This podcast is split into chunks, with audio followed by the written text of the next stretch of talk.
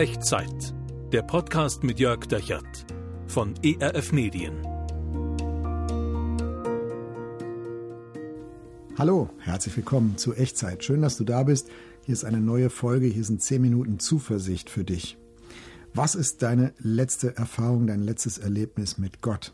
Bisschen eigenartige Frage vielleicht. Vielleicht sagst du auch, ja, hätte ich eigentlich gerne mal Erlebnis mit Gott, kann mich nicht erinnern, dass ich eins gehabt hätte. Vielleicht kannst du dich auch an eins erinnern und dir steht jetzt gerade etwas vor Augen, was du erlebt hast. Und wenn du das schon mal irgendwie erlebt hast, dann steckt da, glaube ich, Sehnsucht drin, das irgendwie festzuhalten und da Mut rauszuziehen, Hoffnung rauszuziehen und ach, wenn es doch so bleiben könnte.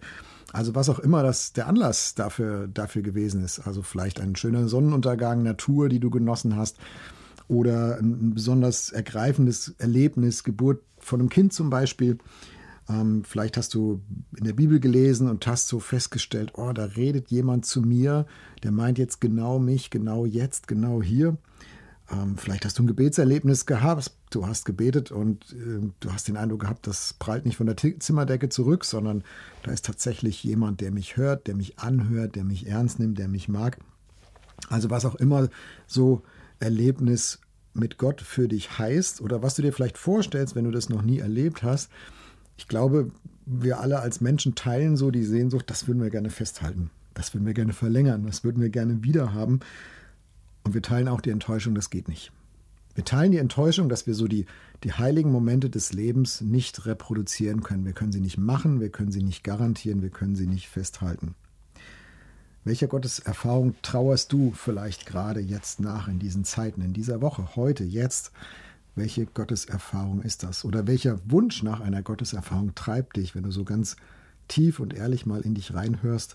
Was ist da? Dieses Nachtrauern von beeindruckenden Erfahrungen, dieses Festhalten von beeindruckenden Erfahrungen ist nicht möglich. Und ich glaube, es ist noch schlimmer. Es ist nicht nur nicht möglich, sondern wenn wir dem nachtrauern und so vergeblich versuchen, solche Momente ähm, festzuhalten, dann werden wir blind dann werden wir blind für die Momente, die Gott tatsächlich schenkt, wo wir ihm begegnen können. Und das können wir lernen von einem Typ namens Jakob. Der war der Enkel von Abraham und wir finden seine Geschichte im Alten Testament. Der wird uns in dieser Echtzeitfolge und auch in den nächsten beiden begleiten. Und heute möchte ich mit dir anschauen und darüber nachdenken, wie dieser Jakob ein ganz beeindruckendes Erlebnis mit Gott gehabt hat und wie er es festhalten will und wie er genau dadurch den eigentlichen Kick verpasst. Also das, das eigentlich aufsehenerregende, atemberaubende, was Gott ihm schenken möchte, ähm, sozusagen verpasst, nicht wahrnimmt und an dem vorbeigeht. Aber lass uns mal reinschauen ins Alte Testament. Erste Mose, erstes Buch Mose, Kapitel 28, die Verse 10 bis 19. Und ich führe dich mal so ein bisschen durch diese Geschichte hindurch und in diese Geschichte hinein. Die ersten drei Verse. Jakob zog aus von Beersheba und machte sich auf den Weg nach Haran und kam an eine Stätte, da blieb er über Nacht, denn die Sonne war untergegangen. Und er nahm einen Stein von der Stätte und legte ihn zu seinen Häupten und legte sich an der Stätte schlafen. Und ihm träumte, und siehe, eine Leiter stand auf Erden, die rührte mit der Spitze an den Himmel, und siehe, die Engel Gottes stiegen daran auf und nieder, und der Herr stand obendrauf. Hier ist der Hintergrund zu dieser Geschichte. Jakob ist auf der Flucht. Er ist auf der Flucht vor seinem älteren Bruder Esau, Zwillingsbruder, aber ein bisschen älter. Den hatte er betrogen und da gab es also richtig Beef, richtig Zoff in der Familie und er flieht zur Verwandtschaft seiner Mutter. Also seine Mutter versucht den Jakob so ein bisschen da aus der aus der Gefahrenzone zu buxieren, dem Zorn ihres, äh, seines Bruders zu entziehen und sagt, geh du mal zu meiner Verwandtschaft, äh, bis Gras über die Sache gewachsen ist. Und Jakob flieht ganz alleine und äh, unterwegs auf der Flucht, irgendwann wird es dunkel, er wird müde, er legt sich auf die Erde und äh, da ist nur ein Stein als Kopfkissen, den nimmt er auch, mehr hat er nicht. Und dann hat er einen Traum, diesen Traum mit der Leiter. Und ich sage, wow, was für ein Traum. Ein intensiver Traum. Er sieht eine Leiter, die von dem Ort, wo er jetzt gerade schläft, bis in den Himmel reicht und er sieht Engel auf und niedersteigen. Ganz oben steht Gott auf der Leiter. Und das ist für ihn so intensiv, das ist für ihn so echt, dass er beim Aufwachen den Wunsch hat, ihn festzuhalten. Und vielleicht kennst du das.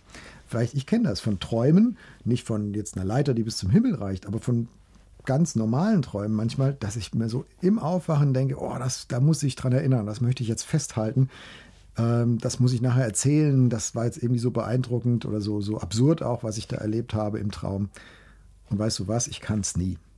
Spätestens zehn Minuten, nachdem ich so richtig wach bin, ist das wie verdunstet. Also man kann das irgendwie gar nicht festhalten. Und so ähnlich, auf eine andere Art und Weise geht das dem Jakob hier auch. Jakob hat den Wunsch, das, was er da gesehen hat, von Gott festzuhalten und, und sich darauf immer wieder zu beziehen, das irgendwie auch zu zementieren und schauen wir, was danach passiert. Wir springen mal vor, wir spulen mal vor die Geschichte bis zu Vers 16.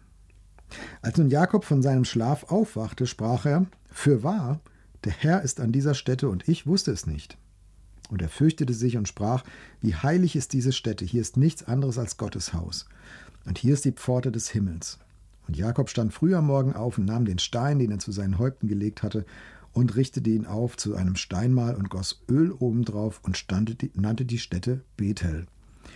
Also Jakob will nicht nur irgendwie den Traum festhalten und sich daran erinnern, sondern er will diese Stätte festhalten. Er will diese, diesen, diesen Ort, der durch den Traum für ihn irgendwie heilig geworden ist, den will er irgendwie heilig machen, heilig halten. Und dann richtet er sein Kopfkissen, diesen Stein da auf und gießt Salböl drüber, so als Zeichen, das ist jetzt Gott geweiht hier. Hier habe ich geträumt, hier ist Gott mir im Traum erschienen, hier ist Gott. Und das ist ein bisschen so wie dein und meine Gotteserlebnisse, Erfahrungen, wenn wir die hatten, dass wir, dass wir die gerne festhalten würden und uns darauf beziehen und darauf gucken und sagen, und so ist Gott und hier ist Gott und da habe ich es erlebt.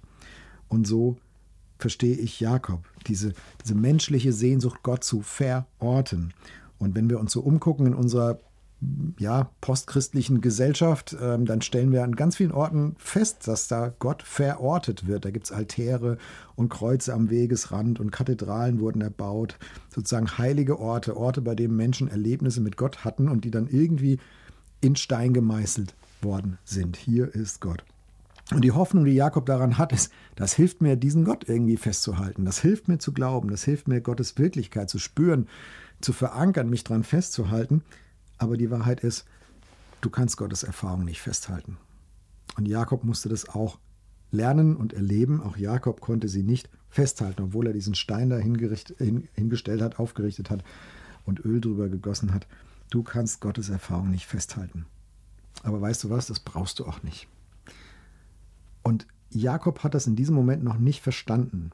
Und ich wünsche dir und ich wünsche mir, dass wir das verstehen, dass wir das nicht brauchen, weil Gott immer wieder neu da ist, uns immer wieder neu begegnet. Und wir können das sehen an diesem Traum, den Jakob, Jakob hatte, den Teil, den ich jetzt übersprungen habe, und der kommt jetzt. Und vielleicht hörst du mal hin, was Gott da eigentlich über sich selbst sagt in diesem Traum. Und was Gott darüber sagt, was es bedeutet, ihm zu begegnen. Vers 13.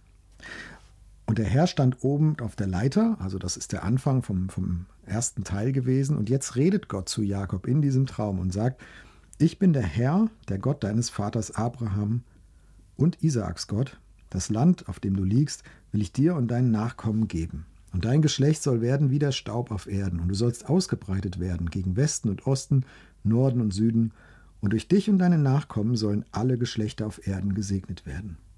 Und siehe, ich bin mit dir und will dich behüten, wo du hinziehst, und will dich wieder herbringen in dieses Land, denn ich will dich nicht verlassen, bis ich alles tue, was ich dir zugesagt habe.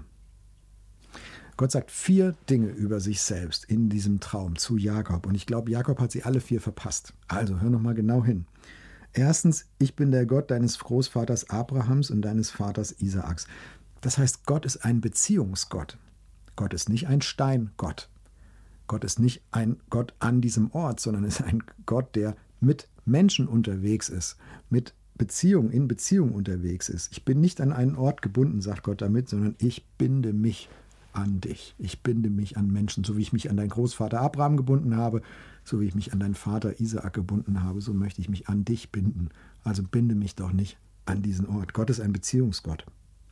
Das Zweite, deine Nachkommen sollen ausgebreitet werden in alle Himmelsrichtungen. Norden, Süden, Osten, Westen. Das bedeutet, Gott ist ein grenzenloser Gott. Gott ist nicht ein Lokalgott oder ein Regionalgott oder könnten einen Kreis ziehen und dann sagen so, und da drin, in diesem Kreis, geografisch, in diesem Haus, in dieser Stadt, in dieser Gegend, da, da wohnt Gott. Nein, ich will dich ausbreiten in alle Himmelsrichtungen. Gott ist ein grenzenloser Gott. Er ist nicht eingeschränkt.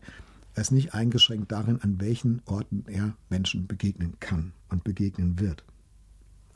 Gott ist es, weil er will, dass Menschen von überall ihm begegnen können. Überall.